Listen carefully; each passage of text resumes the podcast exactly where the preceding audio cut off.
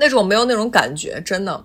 我跟你讲，糖炒栗子一定要就是那种现炒出来，在大马路上，然后有一个人推着那个三轮车，然后里面它有一大锅那个大铁锅，里面放了好多那黑色的石头，你知道我在说什么吗？对，然后它里面其实我就感觉糊了很多那种糖精，因为每颗栗子炒出来都是那种，就是你知道上面都油油亮亮的，其实就是糖糊在上面。哦，那个味道真的好香啊！我就是一个超级喜欢吃栗子的人。对但你如果真的给我一包那种什么超市买来那种什么剥的栗子仁啊，我觉得那完全不行啊。对。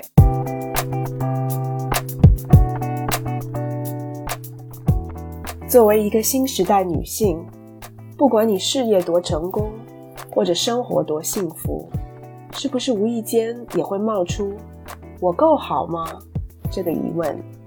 欢迎来到我们的 Podcast Good Enough，你很好，新手女的幸福指南。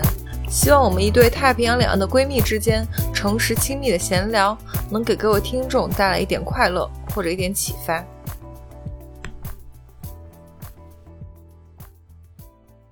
嗨，欢迎大家回到我们的 Podcast Good Enough，你很好，我是 Maggie。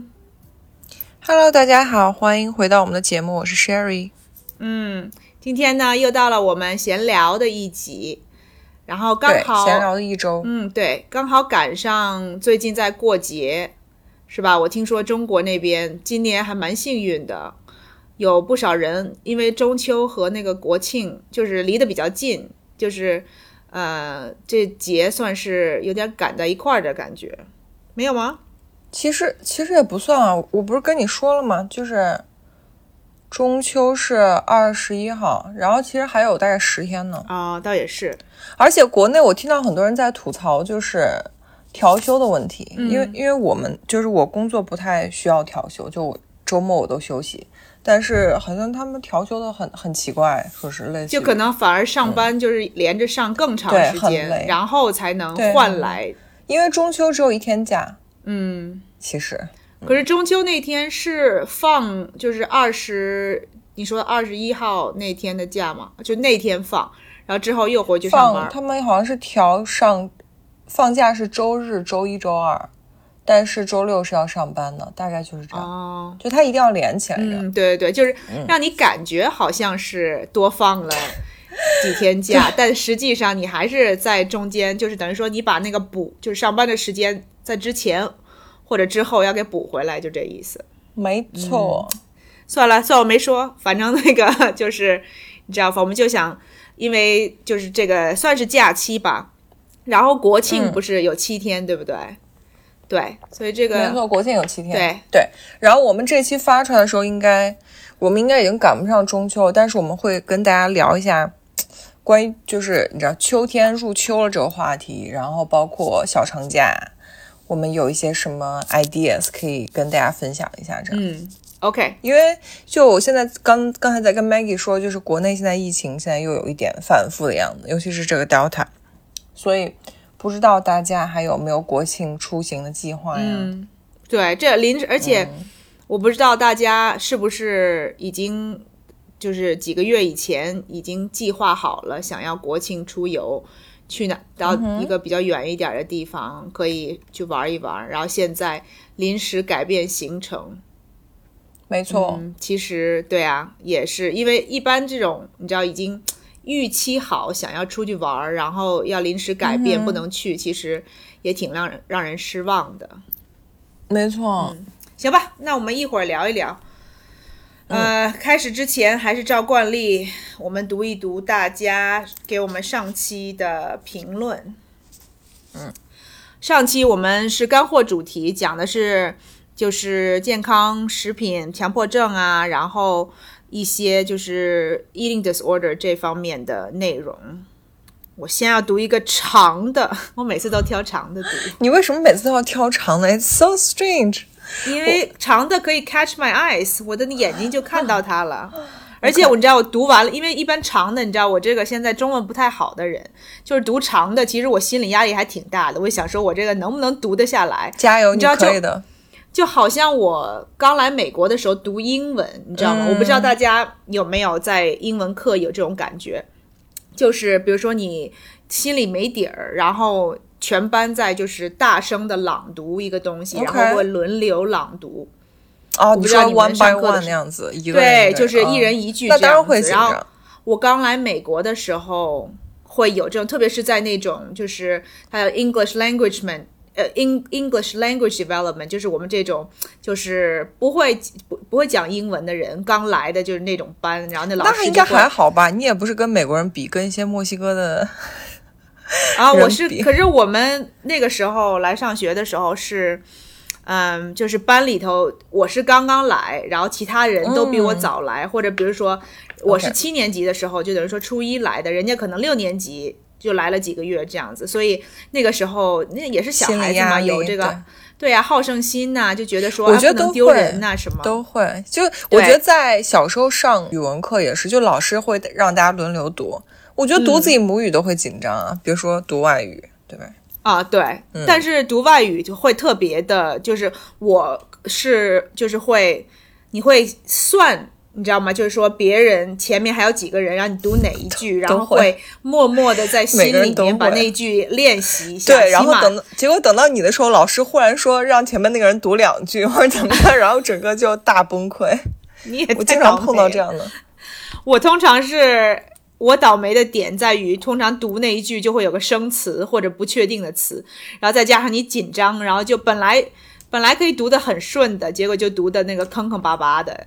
对，结果还是很丢脸，哎，想起了小时候惨痛的回忆，真的。Anyway，回到回到我们的这个呃，我们 Luisa，我们的很忠实的听众宝宝，这回给我们一个很长的留言。他说这期听这期听完确实有点 depressed，我感觉我自己也有。健康食品强迫症，在一堆食物面前，基本只会选择更健康的那些。久而久之，习惯了之后，就会自然而然屏蔽一些看起来不健康的食物。嗯，我我不知道啊。我们继续读他的留言，但我觉得这个其实也不一定是健康食品强迫症。我觉得这个是就是，比如说更注重健康的人会这样做。但并不一定是，就是要看，也是要看度了。就是说，你有多抗拒这些对，但其实其实就我自己的经验来讲，因为我我以前很确定我有过这种极端的，就是这种 diet 的行为。我觉得，就这是一个 sign，就是当你把某些食物标记成 bad food，或者是这些食物就是我不应该碰的话。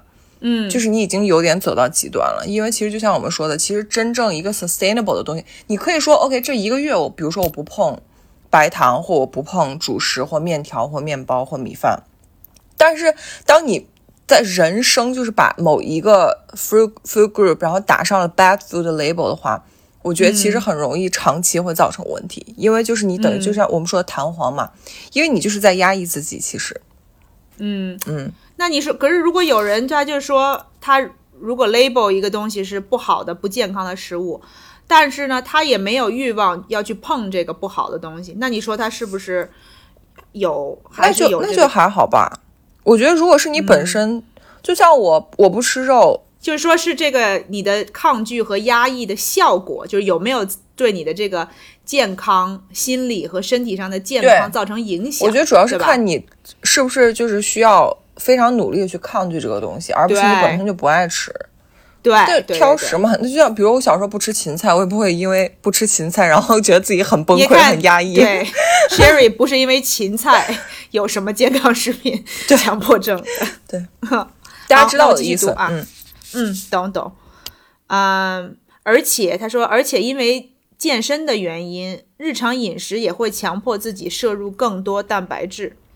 不过之前看过一本书，叫做《写在基因里的食谱》，大致是说一方水土养一方人，某些民族的人更适合某些食物，而对另外一些食物天生就无法吸收，这是写在基因里。没错，嗯，比如中国人是农耕社会，我们的基因就更适合碳水类的食物。没错，而西方属于游牧民族，更适合奶蛋肉。嗯哼。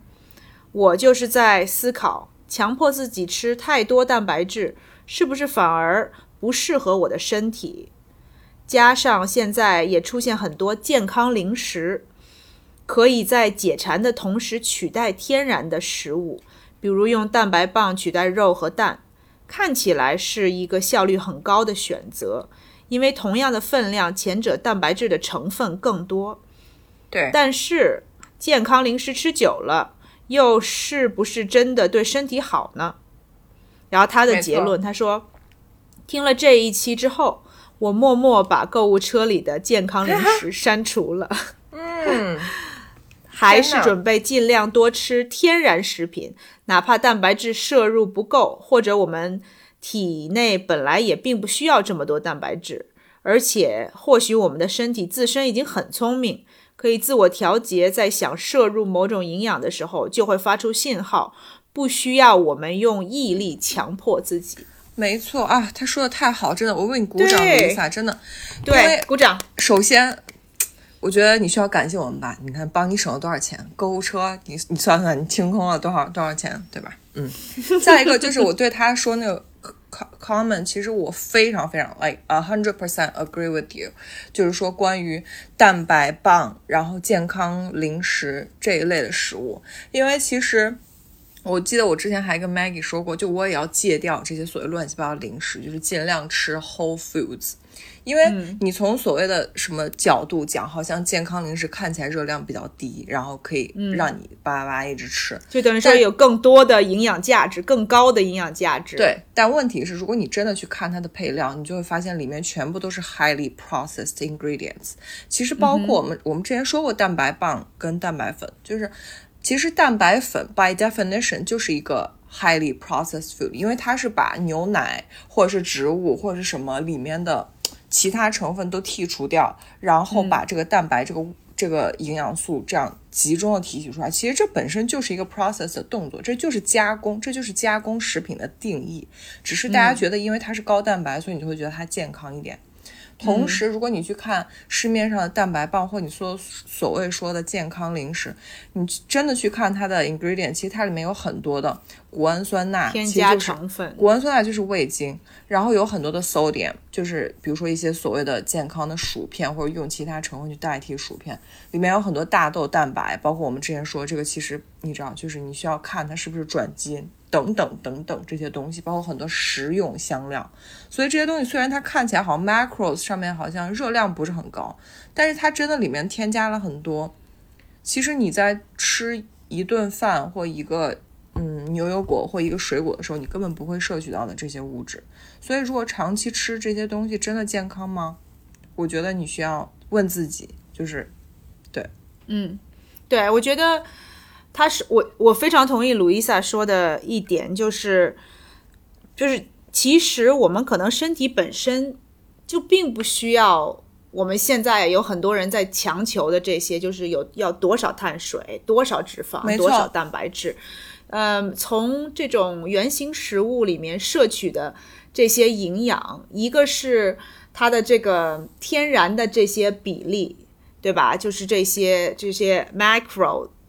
比例，嗯哼，本身它就有它自己的，嗯，天然的这些这些比例。对。然后，如果它是在，就是它非加工，它是天然的食物，它里面还有我们像之前说微量元素。对啊，微量元素啊，然后什么纤维啊，这些东西都都是不可代替的，不是说一个什么所谓的这种高效率的一个补剂，没错，是可以代替的。所以，我们。其实更健康的方法就是，我们当然我们每一集都在说这个，对吧？就是你多吃一些原型食物，就是越少加工越好，然后种类越多，你的这个营养就越均衡。其实没有必要太强求，就是最高效的这些食物，因为我们身体可能就是你知道几千年。几万年，你知道，从我们从进化变成对啊，从进化成人之前，你还是一样活着，对不对？就是不一定，就这种高科技、有添加、有加工的食物，其实就是人类最近几十年才搞出来的东西。我们的祖先在最近几十年工业革命以前吃的全部都是就野外打猎，然后这些搞来的食物，然后肥胖啊什么这些问题，其实是这最近。有了这些东西之后才，就你很难想象在野外打猎的野人，然后就胖的，对啊，最就像糖尿病啊什么产生病啊什么之类的。所以其实大家就是，就对。工业革命以来，你才就是就是等于说大家节省下来的时间，对吧？然后，嗯，机器代替了人来做很多的事情之后，你就有更多的时间去吃那些。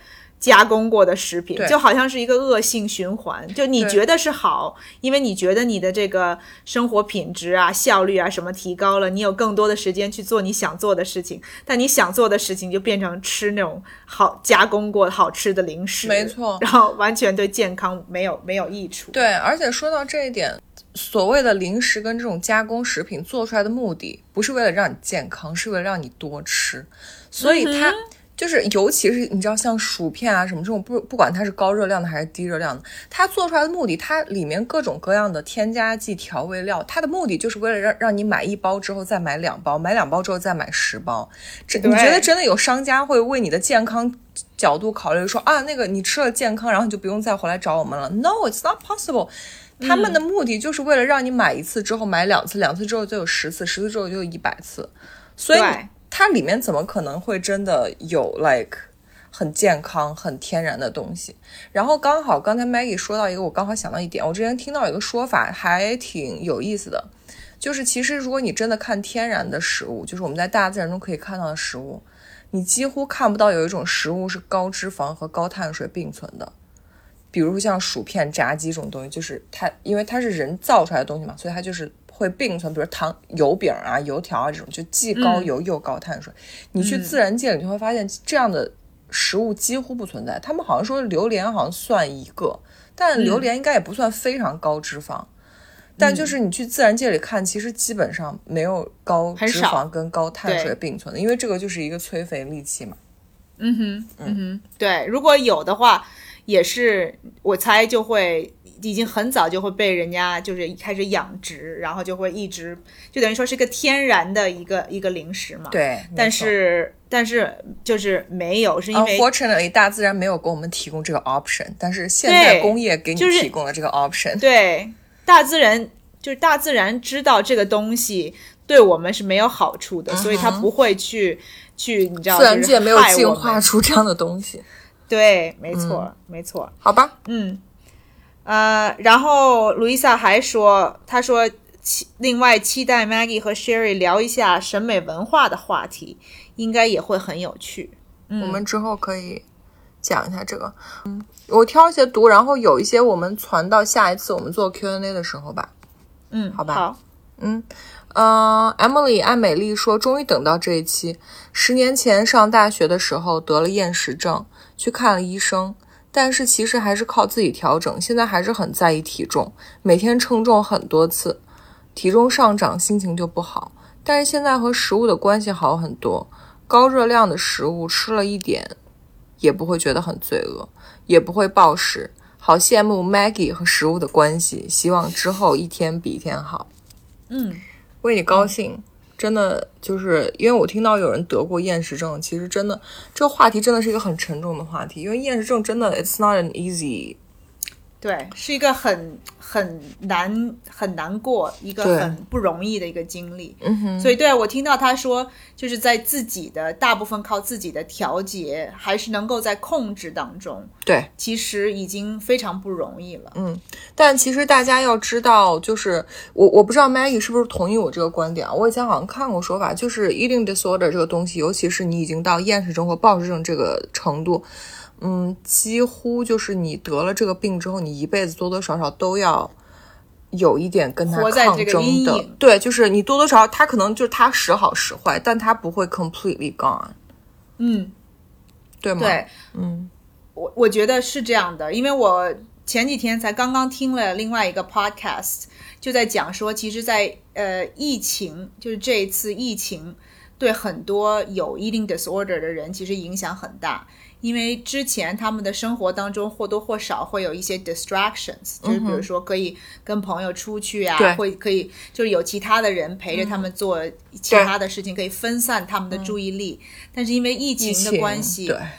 自己在家里头，或者说可能比如说之之前在外面出去外面工作的人，现在都在家工作，所以呃有很多这种有 eating disorder 的人，其实疫情以来 struggle 很厉害。对，嗯，就是会对，因为大家都知道嘛，有时候你废在家的时候，你就想躺在那边当肥宅，然后就吃零食啊什么，然后不知不觉就吃很多。我觉得哪怕是正常没有。呃，eating disorder，因为就比如说拿傅成熟举个例子，好了，他很久没有出现了，就是他是一个 就正常的直男，他跟食物的关系也很好，很正常，就是就是一个很很正常的人，但是他平时就是忙到就工作忙到就是连饭都没有时间吃，然后就大家可以想象，但是。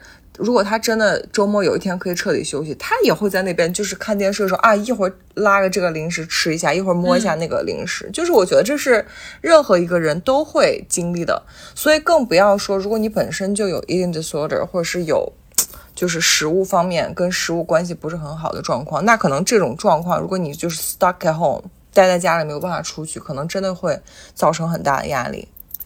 对，而且没因为没有其他东西分散你的注意力，你就会因为很多的像我们上集讲过，这个 eating disorder，呃，根源是 obsession with food，不管是不吃还是吃很多，嗯，所以你现在就等于说有更多的时间。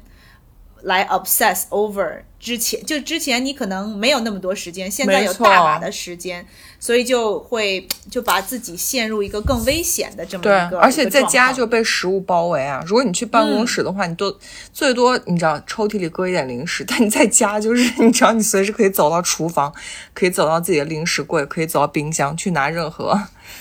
而且我还听到说，就是除了。就是 access to food，就是说你想什么时候想吃你都能吃。另外还有人说，就比如说他之前，嗯，就他是像那种 anorexia，所以他就是等于说恐惧、抗拒吃东西。所以他说他就等于每天上班的时候，他就规定自己，嗯，就是在下班的时候一定要去什么地方买一个，比如说买一杯咖啡，买个点心，然后去吃掉。然后他有这么一个 routine。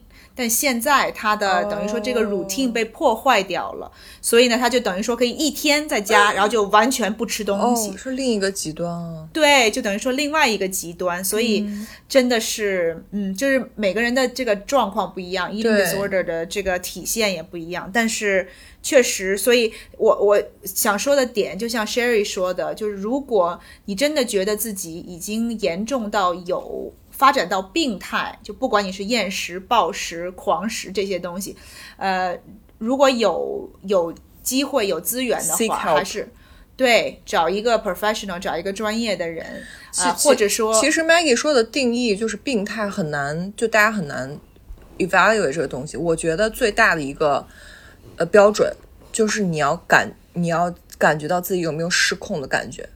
如果你有一种自己控制不了自己的感觉，不管你是厌食或暴食或哪种，就是不健康的这种，嗯，跟食品的关系，你都应该 seek help。因为我知道现在，尤其是大一点城市，北京、上海这些，嗯，很多那个医院都有，嗯，你可以直接去看心理科，或者甚至我我知道北京有有一些专门的，就是精神科的医院，它有那个饮食的专科，嗯，你直接去看这个。科室这里的医生应该会很专业，我觉得。嗯嗯，对，这是个好主意。然后另外，我就是想建议的，就是说，当然，嗯，不能替代去看专业的呃咨询啊这一类的。但是如果你就是就还在这种 denial 当中，就是说你可能你就觉得说啊，我可能有这个倾向，但可能没还没有那么严重吧。我建议啊，就是如果你够幸运的话，嗯。找到身边一个或者两个可以信任的人，然后对他们坦诚的跟他们讲一讲你的这个经历，然后起码让人或者说可能比如说父母啊，让别人监督你是不是？对，就是一个是就等于说向人家倾诉，然后他们可以呃监督也好啊，或者说可以就是那种时不时的来跟嗯 follow up。对，问一下你的情况，对对，这样避免就是一下子就变得非常的极端。对，我觉得这个也是也是一个，嗯，就是折中的这么对，这是一个很好的建议。就是当你自己在里面的时候，你只会越陷越深。但是没错，如果你能够 engage 一两个，就像 Maggie 说的，你可以信任的人，嗯，告诉他们可能会帮助你的，对，帮助你的这个情况有少许的改善。对。然后这边 Granny Smith 零七说，Trigger Warning 特别贴心，希望大家和自己能和食物有更好的关系。在 Body Image 泛滥的年代，祝大家健康，能好好享受美食。谢谢 Granny Smith，感谢。嗯，然后我再读两条吧。嗯，阿月二零一八说，从第一集一直一分钟不落的听完了你们的所有音频，很喜欢你俩睿智、幽默、风趣又干货满满。哎呦我妈，这词儿用的我都飘了，对，好多词儿，在我每天的日子里陪伴着我，放松解压而充满欢乐。已经订阅了你们的专辑，希望能经常等到你们的更新，会一直一直支持你们的，加油！然后发了好多什么点赞啊、爱心啊、玫瑰花的那个 emoji，谢谢阿月，嗯，对，谢谢支持我们。然后最后一个我想说一下，就好几个听众在问那个学习语言的 app 叫什么，我们再说一下，它的中文叫多邻国，就是多少的多，邻居的邻，国家的国。因为这里有一个叽里咕噜芝麻开花，他说他的 Duolingo 五百四十六天，都快赶上 Maggie 了，求生欲一样强。学法语的朋友有吗？就是有已经有人在在那个对，因为有好几个听众宝宝，我就不说名字了，就都在问那个语言 App 叫什么，就中文叫这个，然后英文叫 Duolingo，就是 D U O L I N G O，然后有人之前跟我反映过这个。App 在中国的那个苹果的 App Store 找不到了，然后我好像试了一下，好像真的是，所以你就如果你真的很想用的话，你就去找一个那个你在网上随便搜一下教程，你可以去注册一个香港或台湾的那个 App Store 账号，然后就可以下载了，好吧？嗯，这是一个基本生存技能。我不知道呃，中国那边有没有这个？有，我听说有另外一个 App 叫 Babel，嗯，Babel 就是。呃，英文里面就是那种像那种小朋友，就是刚刚开始学语言的那种感觉，也是同样的意思。嗯，对，类似的。行，大家可以去如果大家找不到 Duolingo 的话，可以就是呃，或者说去网上搜一下，就是说建议什么免费学语言的，然后就挑一两个尝试一下。Right，对。然后因为上次跟 Maggie 就是分享这个，然后就受到了鼓舞，因为那个软件我已经 like。废弃了很长时间，所以自从那之后，我就直接真的，我真的把它捡起来了。而且我是，嗯，那个德语、德语、法语跟意大利语，我现在就是每天都在学这三个，就同时，你知道吗？你知道我有多辛苦吗？然后现在已经打卡快要二十天了，就是 OK，我会重新回到了队伍里面。嗯，但是我觉得你。会不会给自己压力有点太大了，Sherry？没有，我真的觉得学一门语言，一下学三门语言，我你也太厉害了。其实我真的觉得还好，因为刚好我我那我觉得我那三个语言的，就是刚好 level 不一样，所以就因为我不是同时在入门，你懂我意思吗？比如说我意大利语现在真的就是从 zero 开始，但我法语可能已经到 like。因为我法语以前在学校学过一年呢，然后德语现在也是，就是来很 consistent 在学，所以其实我不会被混起来。对，然后基本上就就这样吧。我们之前有一些听众宝宝留了我们之前我没有读的留言，然后到时候跟大家在做整体 Q&A 的时候，我们再跟大家分享吧。嗯，那今天反正。大家首先啊，要先祝大家这个中秋快乐。刚刚好像没有说哈，可能已经晚了。其实等我们发出来的时候，已经中秋过了。就是祝大家国庆快乐。对，中秋国庆快乐。希望大家有一个好的中秋。对，我觉得，嗯，其实这些节日现在大家可能感觉也说不定味道越来越淡，但是你知道最实在可以拿在手里的就是假期，所以就是大家只要放假就开心。对，成年以后就真的是假期是真实存在的，其他的东西都是你知道浮云。对，哎，我问你啊，嗯，你说，你觉得就是小的时候，你觉得过中秋啊或者国庆啊，就是这种假期，你有特特殊的感觉吗？我觉得中秋最大的那个就是吃月饼啊，而且对，而且就是我们会一大家子聚在一起，然后，嗯，我觉得印象最深的就是那种最老式的，然后一个很大一个的那种莲，嗯，蛋黄莲蓉月饼，嗯，那个是最 classic，然后我小时候也最爱吃，而且经常就是如果就是呃比较 fancy 的话，会有双蛋黄莲蓉。对，然后双黄莲蓉，对，然后因为我觉得因为是一家人，就大家都会把它切开，然后这样分，比如说一人吃一小牙这样。嗯，对对对，我觉得真的印象最深的就是这个。对，而且会，我不知道是就是因为我是被惯坏了还是什么的，每次我都要挑那个里头有一大块蛋黄的月饼，大家都这样。对，小朋友就是，然后。然后我刚刚才想到这个，就是跟我们之前说这个 eating disorder 有关。我就说，作为小朋友的时候，你在你小的时候，你都你从来都不会担心说什么里面什么。胆固醇呐，多高啊，什么之类的，你就觉得哦，天哪，那个是最好吃的那个。但蛋黄真的很好吃啊，尤其是你知道，就是因为蛋黄本身是咸咸的，然后那月饼的馅儿大部分不管是莲蓉或豆沙或什么，它都是甜的，然后那个组合到一起就真的很好吃哎。对对，而且月饼就是相对来说，就是嗯，小的时候吃的那种。嗯，那种月饼我不知道，应该是算港式月饼广式广式。广式月饼，就是那种油皮的，所以它都是油油的，然后呢里头的馅儿大部分是咸呃是甜甜的，然后搭上那个蛋黄的那个咸，就其实那个时候就有这种甜咸搭配，你知道。对，那个时候就是经典的，而且像我们说的，就是那个糖油混合物，就是对高脂肪和高碳水的结合，这就是超级快乐，谁都没有办法 resist。对，然后说到中秋节跟月饼，其实我就有一个 unpopular opinion，因为我感觉大家现在就是好像对月饼的嫌弃，感觉已经上升到了一个 like 全民的。感觉，因为我知道你在美国，可能你的感受不会很强烈，但是真的就是现在国内，就大家好像就谁都要踩月饼一脚，好像月饼就是世界上最难吃的东西。但是我的 unpopular opinion 就是，我从小就是真的很喜欢吃月饼，尤其是呃五仁的，其实我没有什么印象，因为小时候最喜欢吃就是蛋黄莲蓉。老人家喜欢吃五仁儿，就你问任何一个老人家都爱。我基本上就是在吃蛋黄莲蓉，然后。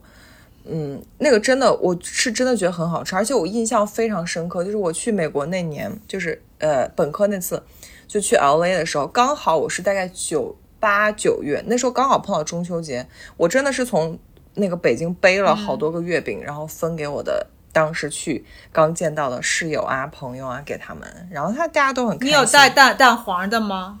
我忘了，那太久远了。那海关是不让的，就是说他如果知道你带蛋黄的话，是要把那个扣下来的。我还以为他需要把蛋黄挖出来。不会，他但是他会，就是他会把你的月饼都切开，然后再让你拿走。哦，真的吗？就他，我以为你对，如果他说的意思，他直接就拿走了，就整个拿走。哦，也会，就比如说他问你有没有蛋黄，如果你说有的话，他就都拿走。那我如果说没有，但是如果说没有的话，如果他信任你的话，就让你过；如果他不信任你的话，他就他如果或者故意想要弄你的话，他就说那行，那我们就切开看看，因为他可能比如说不会讲中文，没办法读说那什么馅儿的。我也听到，对，现在最近不会了，因为我觉得这种除非海关你是大批量的什么是就是 like 拎着那种好多盒，像我当时就是带带着很大的行李箱，我就几个零散那种月饼就塞在行李箱，我觉得这种不会来。而且现在时代也不一样了，现在物流啊什么的，就是你从就是海外，对，就是你即使是从海外的月饼，就是从从网上什么都能订，不像比如说十年、十五年前那个时候，大家还流行说从对靠人肉从那个国内带回来东西，所以现在它也还是最快的，就最新鲜的，对不对？因为你坐飞机大概十几个小时就到了嘛，嗯。对，但是但是你要提心吊胆，就是说你这个带的这个人，你会担心，而且特别是过节的这个时候，都知道，就是海关他知道说，比如说什么时候中秋，什么时候就是会就会有这种大批量的会有人做这个事情，所以他那个时候就会查的特别严。那说到这个的话，嗯，你跟我们讲讲现在美国，或者最起码在美国的 Asian community，大家现在对中秋是完全，你们还有在 care 这个事情吗？或是月饼？我觉得真的没有你说的那种采月饼的。我觉得是因为那东西对你们来说太 precious。也不会 precious，就是超市里面有 n 多不同的月饼，就大概一个月提前一个月就开始卖，然后大部分也是那种广式月饼，就是我们说的那种，呃，礼盒什么之类的。我就记得，反正那，呃呃，对，然后就不同的牌子，现在有超多的牌子，现在就包括 Costco。都有卖月饼。我上我上次就是去 Costco 买了那种四个口味，就是那种综合口味的双黄月饼。好吃吗？我觉得还不错。它是那种中国品牌吗？还是说这是就是来纯英文当地制造那种？进口中国都是，我不知道它是进口的还是在这边做的，但它都是写着中文，就正宗啊。然后都会有就是中什么口味的话，就是都是用中文写的。对，然后我我买了，反正是一个是你说的双呃莲蓉的，然后就都是带双黄的，然后另外有一个是椰子。有一个是凤梨，还有一个是芋头，四个这些我小时候都有，但是我觉得大家都不爱吃。我觉得就是一家人聚在一起，然后评论月饼的时候，大家就会说：“哦，水果现在最难吃。”最起码在我们家，好像水果现在基本上就会被一直丢在 like 最后面，然后莲蓉带蛋黄都是最早被拆掉、最早被解决的。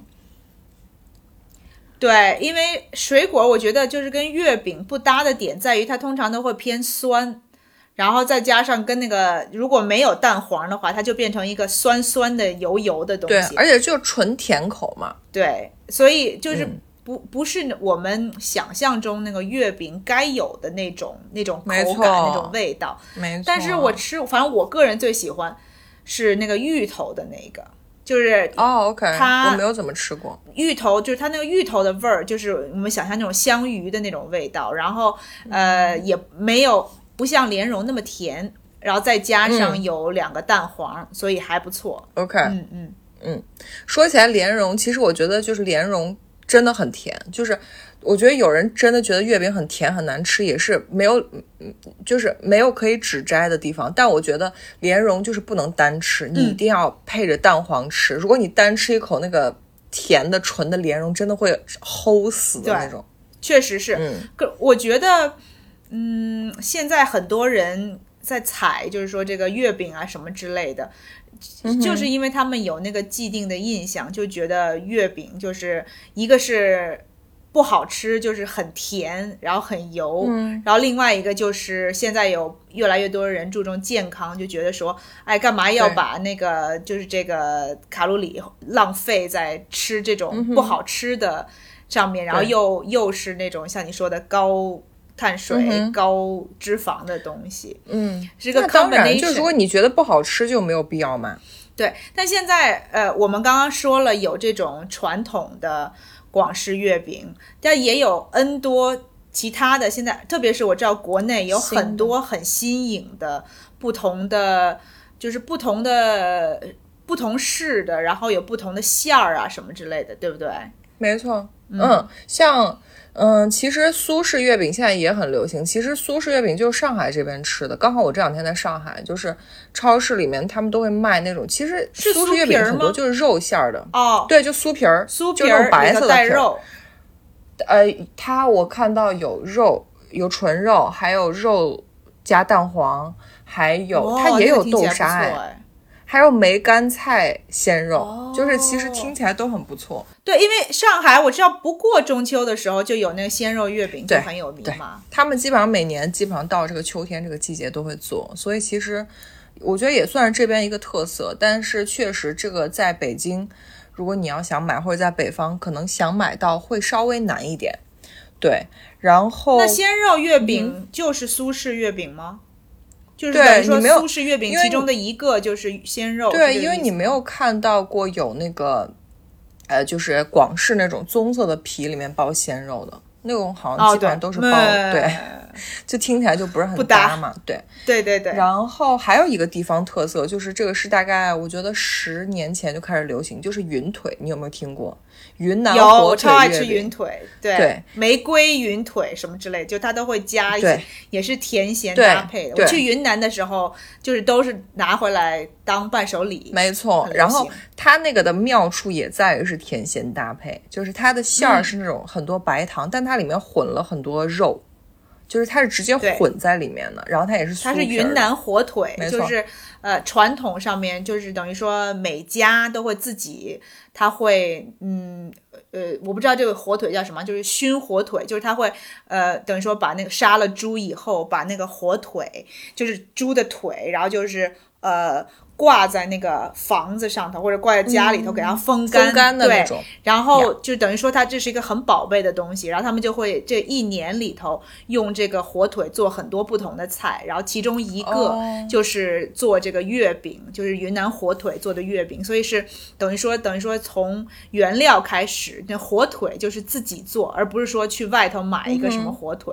然后等到中秋这个时候，我不知道他们就是对中秋是不是特别。也就是有要去过中秋，好像也不是，他们是一直在卖这个云腿。当然这两年这个热度已经消减了。我觉得最流行就是我那时候上大学的时候，哇，就。你大家知道，就是魏明的 BBS 上会团购，大家会，而且不是中秋节的时候，就会搞那个云腿的团购。然后那是我第一次是，就是上大学之后第一次听说云腿，我心想说云腿 谁的腿是一种什么东西？是一个腿吗？对，这好奇怪。但后来才知道，原来是云南的火腿月饼，挺好吃的，我觉得也不错。然后除了我们刚刚说这几种很传统的催肥利器，当然现在也有很多就是比较新颖一点的。嗯，其实我觉得最大家知道最多的就稍微轻盈、口感轻一点的月饼就是冰皮月饼。但说实话，冰皮月饼现在已经过气了，Maggie，你知道吗？对，这已经是比如说五年、十年前在流行的东西。没错，那个我记得应该也是香港流行过来的吧？大概就是美心啊什么做的啊，我记得好清楚，大概可能就是五年前，超宝贝的，就是那时候还可以卖散装的，而且我都要一定要买 Hello Kitty 限定的，一颗一颗要买 Hello。对对，而且因为你知道它是冰皮，所以它需要冷藏。你买那个快递过来，它都要顺丰加那个冰袋，这样运过来。然后你要拿到之后赶紧冷藏才可以。啊，我记得印象最最深的就是我要买那个 Hello Kitty 限定，就它每个头都是 Hello Kitty，我简直受不了自己。对你简直是太追求。对。那个相对来说口感会轻盈一点，因为它好像皮是糯米做的，就很薄的皮，然后是糯米。但我个人对是不太爱这种口感。我也觉得没有什么特别深的印象，可能也是因为它不是我们小时候传统的一部分，然后就很奇怪，那个东西大概十年五年前流行一一波之后，就在就现在就消失了，你知道吗？美国这边还是有卖的，但是可能是因为就是它可能后入场，就在美国这边还算是个新奇的东西。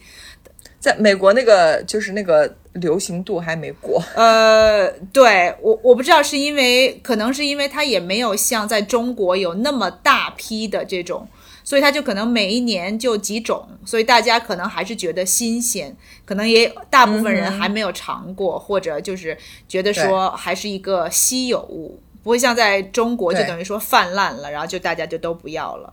但我看今年，然后好像还是那个。呃，我我不知道中国，但我知道我在小红书上的就看人家说现在就都要什么什么月饼自由，都自己做那种流心月饼，就自啊真的吗？自己在家做，然后就是不同的人的菜谱啊什么照着做，然后都做的很像样，就是里面真的是那种就是流的那种，可以流，特别是加热以后，那他们真的很。那他们真的很厉害。说到流心月饼，我吃过前两年，呃，可能流心月饼现在可能是你这么一说，可能现在是最 like 最潮，或者是大家最受欢迎的，就是美心有一个奶黄流心月饼，真的很好吃。然后他们现在也出了很多什么巧克力流心啊，什么这种，好像现在我觉得最 popular 应该是这种口味，就是大家如果不喜欢吃那种蛋黄莲蓉，很你知道，年轻人应该更爱这种流心的月饼。然后对，没错，而且它也比较小个。这对这边我知道，我前几天也不是前几天，这都是几个月以前，就是这边在网上有团购那个就是香港的半岛酒店的那个迷你的那个流心月饼，就南方就其实对我来说，我觉得天呐，也太贵了吧！但是后来我一比，多少钱？在美国，在美国跟在中国价格差不多，在就是等就是换算过来，那在美国一盒要就是一百一百二十美金啊，那么贵，在中国也不便宜。No way，那。哦，在中国应该我觉得四四百肯定打住了。我想想看，啊，就是对，好像是啊，对，一百刀太夸张了。四百，吃金箔啊！四百，四百大概就是四六呃不不不不不呃五六六七十刀吧，六七十刀，嗯，对。但我觉得也很夸张啊。我觉得六七十刀月饼就是我也不会花那个钱，因为我我。月饼就是这样，因为酒店的那个它还有包装啊，然后这种对对，其实大家都知道，月饼其实主要加成就在就在那些东西上。对，我记得好像那个那个时候就是还是说什么特特别，就是提前订购价格是一百二十块钱，然后是八个小的那个月饼，嗯，然后。哦，那真的。我本来想说买一个尝尝嘛，结果我看那个评论，人家都说，因为它这个月饼本身的那个就是口感材质。呃，没有办法保证说他到你家的时候还看着像月饼，就他可能就是已经散架了什么之类的，就是因为他他的那个，那就不要买。对啊，所以我就想说，那我我万一我买一盒回来，没有意义。然后就是已经你知道，就是都压的乱七八糟，然后都散的乱七八糟，然后我花一百二十块钱买八个小月饼，你说我多亏呀？后来我就决定说不要赶这个潮流，等到比如说它出现在我家附近的超市，或者包括这样。就是这种好找的时候，十年以后，没错，再吃吃尝鲜好了。其其实说到这一点，我现在还是觉得，就是为什么月饼在中国是这么大的一个生意，或者大家就是每年还有这个仪式感。我觉得还有一个原因是，到中国人到每年这个时候，就是需要送礼的时候，嗯，月饼就是一个表现你心意的时候，不管是你给家人或朋友，或者你的客户或什么，其实。大家比来比去，你说谁真的 like 那个月饼？其实它就是一个甜的 pastry 嘛。你如果真的去买散装，其实也真的很便宜。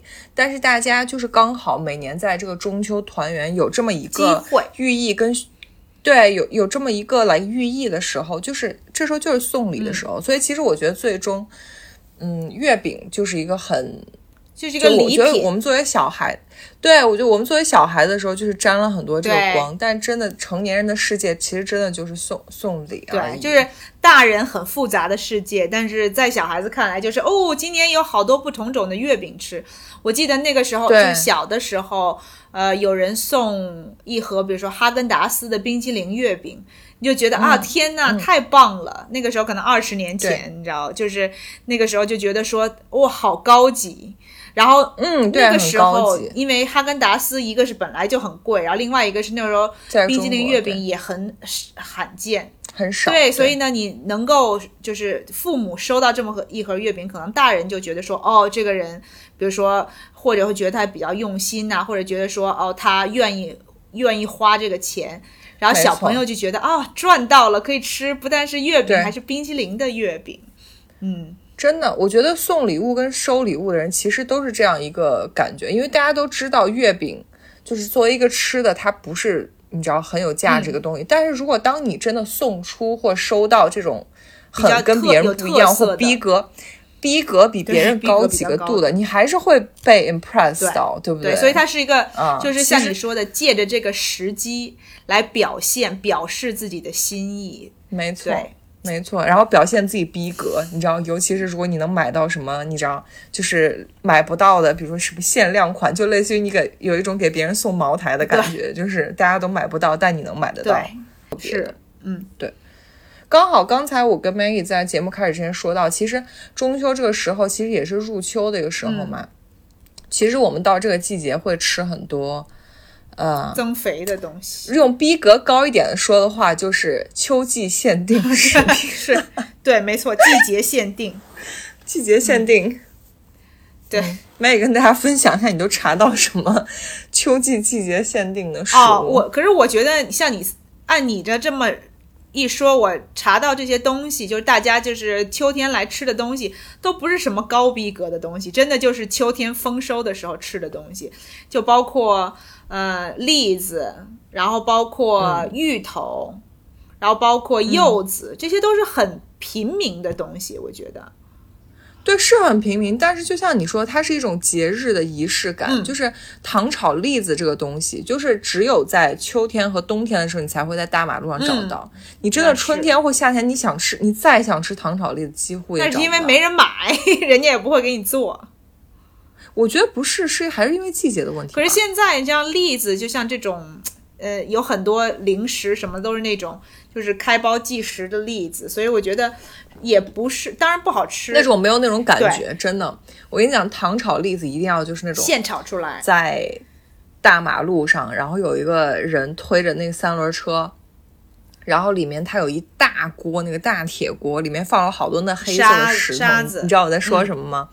对，然后它里面其实我就感觉糊了很多那种糖精，因为每颗栗子炒出来都是那种，就是你知道上面都油油亮亮的，其实就是糖糊在上面。哦，那个味道真的好香啊！我就是一个超级喜欢吃栗子的人。但你如果真的给我一包那什么超市买来那种什么剥的栗子仁啊，我觉得那完全不行啊。对，呃，反正我小的时候蛮喜欢吃那种就是开袋即食的那种栗子。但是你说的哦，真的，对我觉得就是口感啊，然后就是也是甜甜的，什么也没什么不好吃。但是确实像你说的，没有没有入秋。或者这种过节的感觉，那种感觉，对对，你买一包新鲜的，呃，就是刚炒出来的糖炒栗子，然后一个是一个是口感，另外一个就是你闻着那个糖炒的那个味道，就让你有这种啊秋天的感觉。嗯。嗯哼，因为秋冬的时候，你买了栗子之后还可以拿它来捂手，就因为它热热的，而且这个栗子一定要吃热的，哪怕拿回家之后，如果它凉了，你还要热再吃，因为凉的真的不好吃。嗯，那倒是真的，对，所以不能买太多，对，一次买一点儿，对，买新鲜的，没错，对，嗯，是的。然后像柚子什么这种，确实是因为秋天确实到季节，就大家石榴是不是也是秋天？秋天、冬天的呃水果。有可能哎。有可能。对，因为我我不太知道，因为我们这边很多水果都是因为这边季节没有那么明显，但是我会去那个 farmers market，就是这种农贸市场，会看到就是说夏天和呃秋冬，但冬天一般就结束了，所以就不会看到冬天，就差不多秋天这个时候会呃水果和蔬菜确实有很大的变化，就是对，还有南瓜，对，然后就像呃。美国这边就是呃这些瓜嘛，它都叫 squash，但它有 summer squash 和 winter squash 不同的，就是呃像夏天的时候就是像西葫芦那种，就有点像黄瓜就那一类的，然后到冬天就像你说的南瓜，然后有什么 butternut squash，就是那种皮很厚的，然后基本上要去烹调的那种，就已经不是说就炒个菜就能给它炒熟的那种，所以也挺有意思的。嗯，其实，在美国就是很流行的就是南瓜主题的一切嘛，因为因为在美国到十月份要过那个万圣节，对，然后然后还有感恩节，南瓜就是会一直对，有很多不同，就南瓜因南瓜就好像代表了美国就是秋天。这边就是包括像你说的这个万圣节什么之类，就是它就代表了秋天的这么这么这个季节。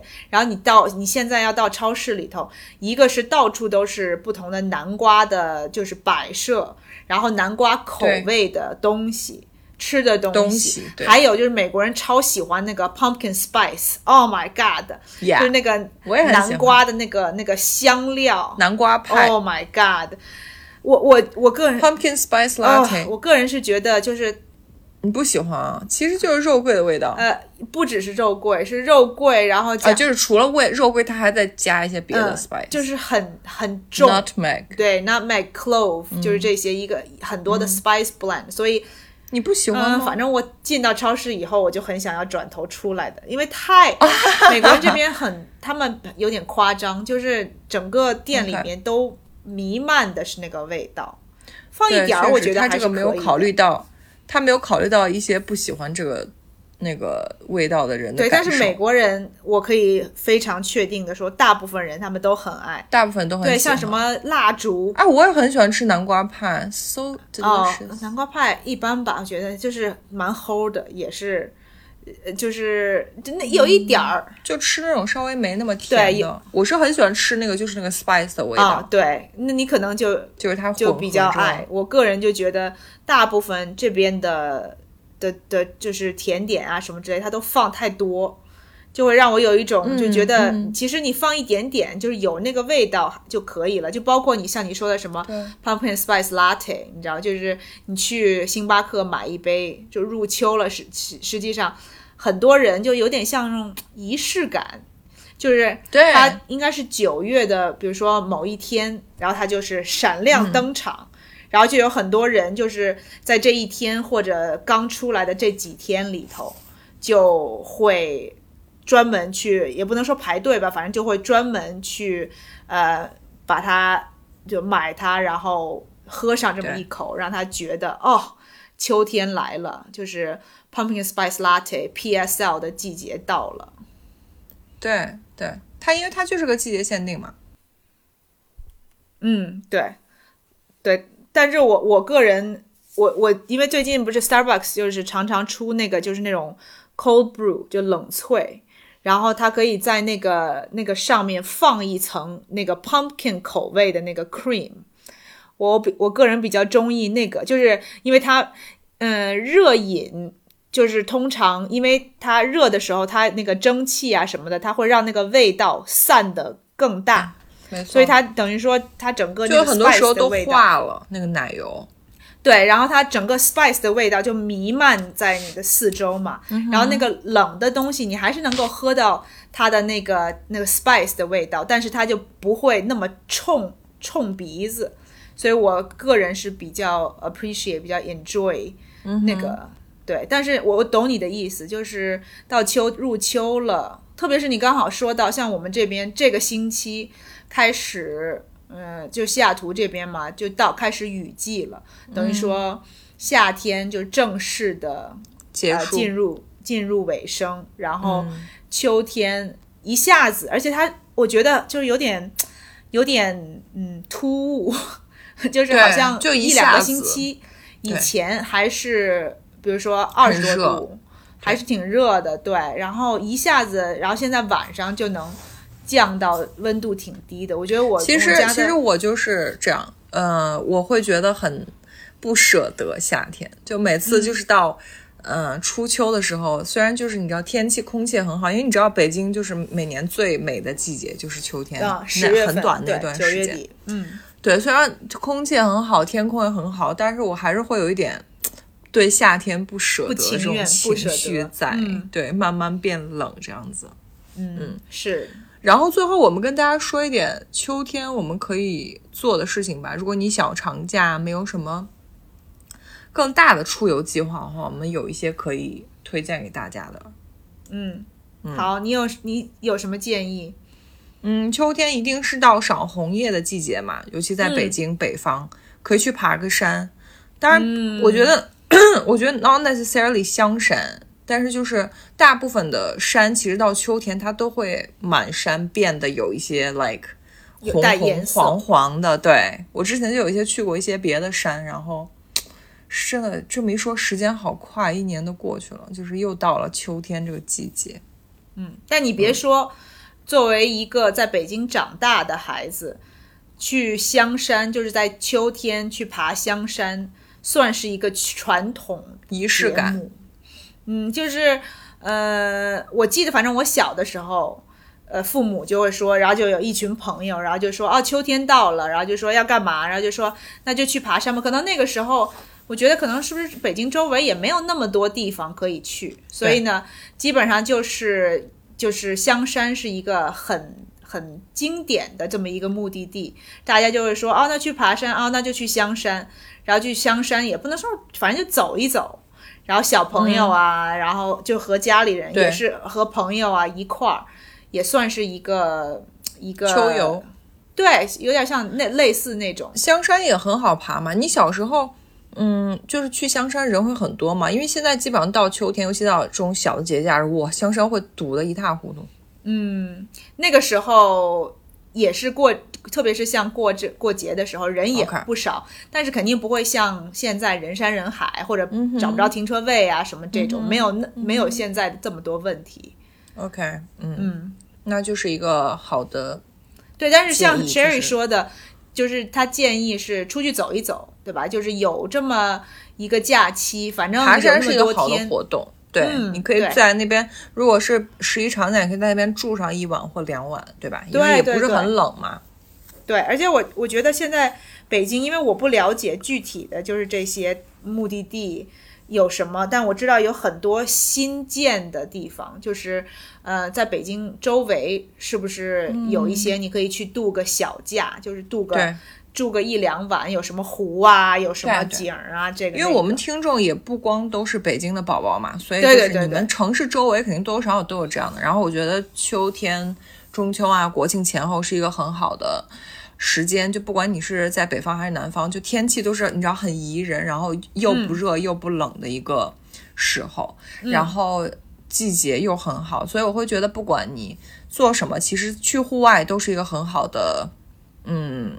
option，因为对，就哪怕你是去逛逛胡同啊，或者是你知道骑着车在在城市里这样这样出去走走，对，然后呼吸下新鲜空气，因为到冬天，等到冬天真的来的时候，包括什么雾霾呀什么这些乱七八糟东西，对对对，所以现在是一个好的时节，对，包括户外你也不用担心疫情的事情啊，对吧？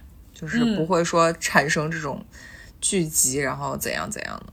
有道理，除非是我看，反正去年的时候，就是十一过过节的时候，我看那个中国那个照片儿，就是那些很有名的这些景点儿，人山人海，天哪，就是跟那个室内就是聚集的那个人是长城，好像我我好像有印象，是长城还是什么？我记得不是很清楚了，好像是华山还是什么山哦，就是。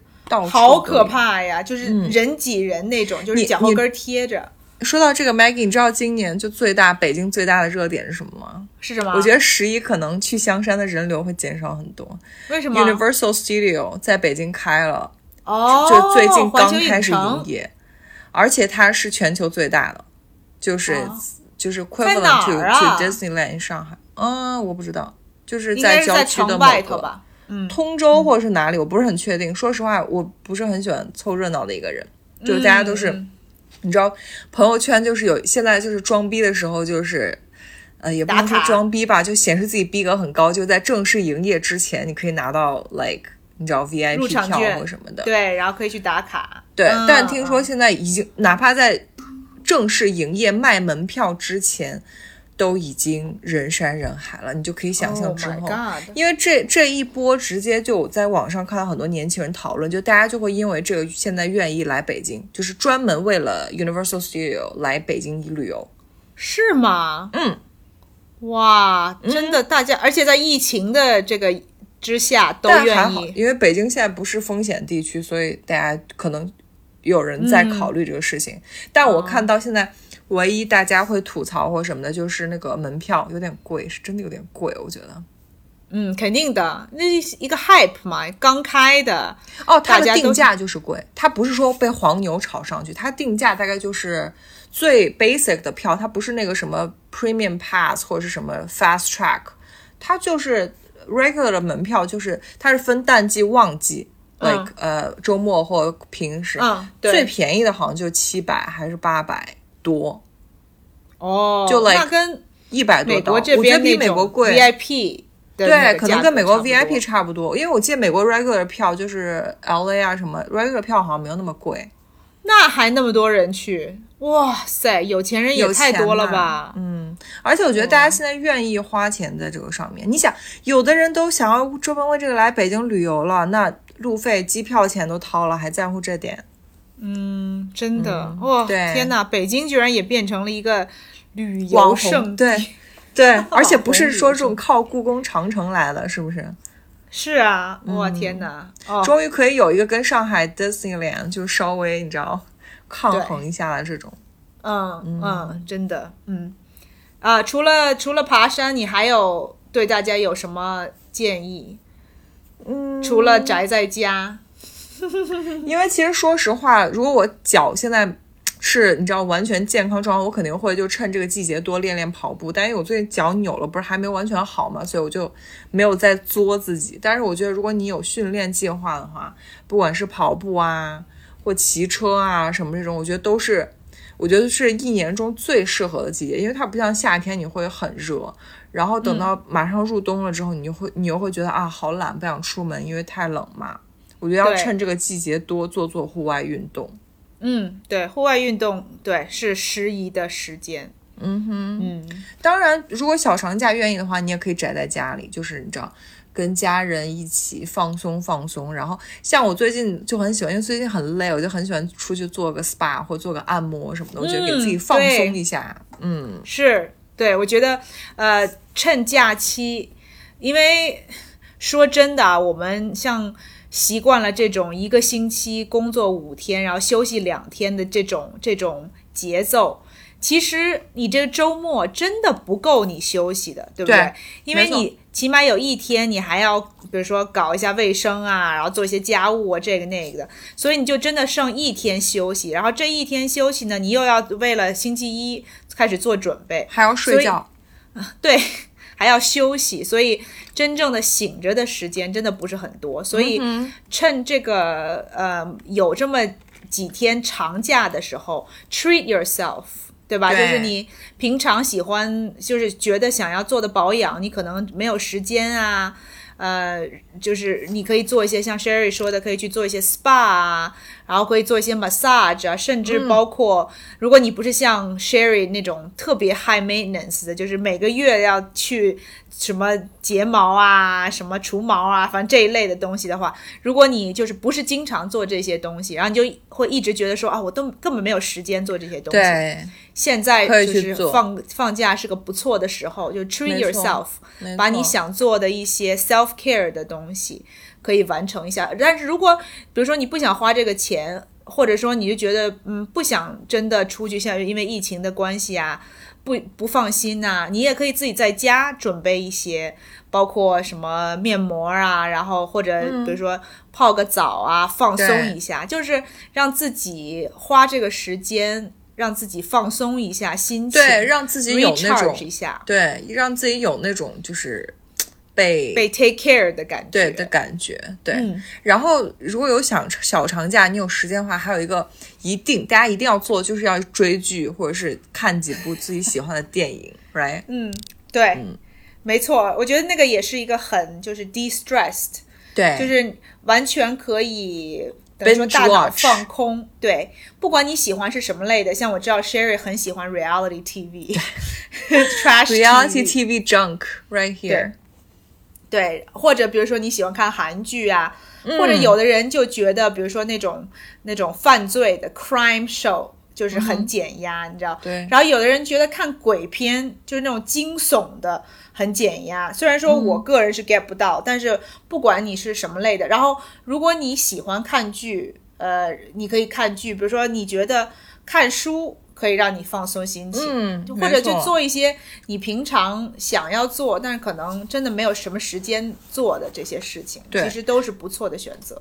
像我可能就想，如果国庆有时间的话，我要读看几本书，因为我最近真的看书看太少了，因为就忙，然后又没有长假来，就是你知道大把时间连着的时间，对对。然后说到那个电视剧，说实话，其实我也需要一些推荐。如果听众宝宝有推荐的话，可以推荐给我，因为。我的状况是我我 follow 的 reality TV 都是当季的，然后再放，所以每周对，然后每周就是出一集，我就会在当天把那集看掉，然后看完之后去看看 social media 的什么 memes 什么之类的。对对。所以其实我没有什么可以 binge watch 就是看的东西，因为 我已经 very up to date。你不喜欢那个像就这种追剧，就是那种呃连续剧吗？就是比如说很多集的，或者是比如说我有，但是我最近没有，我最近没有什么别人给我推荐的，或者觉得我要看的，所以就是希望大家给我推荐一些。嗯，对对对，而且我们也是希望可以做一集我们那个 update，就是说推荐什么剧什么之类的。哎，我哦，我我那个在节目结束之前，我想要给你推荐一个，但我不知道你有没有兴趣。我就是 看也是另外一个在推剧的一个 channel。他呃推荐的是最近在讲一个就是中国的真人秀，是讲那个离婚夫妻的。我我我忘了叫什么，就是讲三对夫妻，然后他们就是等于说。要现在要决定，就一对儿已经离婚了，然后两对儿就是在要决定说要不要离婚，然后就是让观众看他们的相处模式和方式，然后最后这个呃 show 结束的时候，这个夫妻决定说，那个离了婚的时候是决定是继续离婚还是要复婚，然后两个没离的是说。到底要不要离婚？OK，然后我反正我是我没有看这个这个题这个节目，但是我是听人家就在讲，就前面三四集，我觉得还蛮有意思，就是真的让你很很窝火，就觉得说怎么能嫁给这样的死男人？就是这个女人，真的吗？对对，我觉得还考虑看一下。对，反正你知道，我现在就是很 hesitant 去追中国综艺，最大的一个原因是因为国产综艺节奏真的太慢了。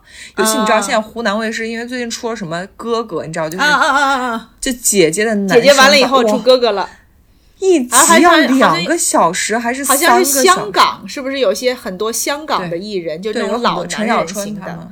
啊，陈小春，I used to love him so much。我小学的时候真的爱他，嗯，哦，OK，anyways，我只是说，就是因为中国节奏太慢，时间太长，对，就我觉得是因为大家时间那么不宝贵嘛，他一集要每周那一集要两个多小时。那你想想看，比如说你有三天的时间哈，你就是要窝在沙发上面追剧，啥都不干，那你不是刚好就把一季给刷完了吗？不是，但我的意思是我更喜欢美国剧和美国综艺那种节奏快的感觉，就你你看下来有很有一种很过瘾的感觉。但是国产的综艺就是有一种你们到底在干嘛？为什么不往下放？因为它就会一直放很多你知道边边角角根本对剧情或对比赛没有任何作用的东西，就是放一些你知道就是 like。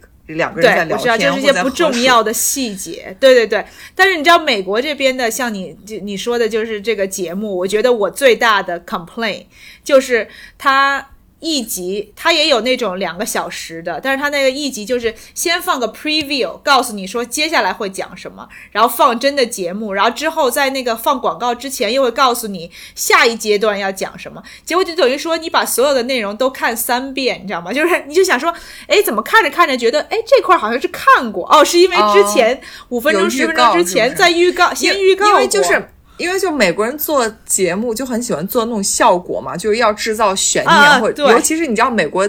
综艺很喜欢撕逼，就是他都是 like 就那种 trailer 里面都是一些 confrontation 或者对喜欢撕破脸，就是叫打架吵架这种，所以他就会提前给你一个一个 preview，让你先没错告诉你说下一阶段有这一个。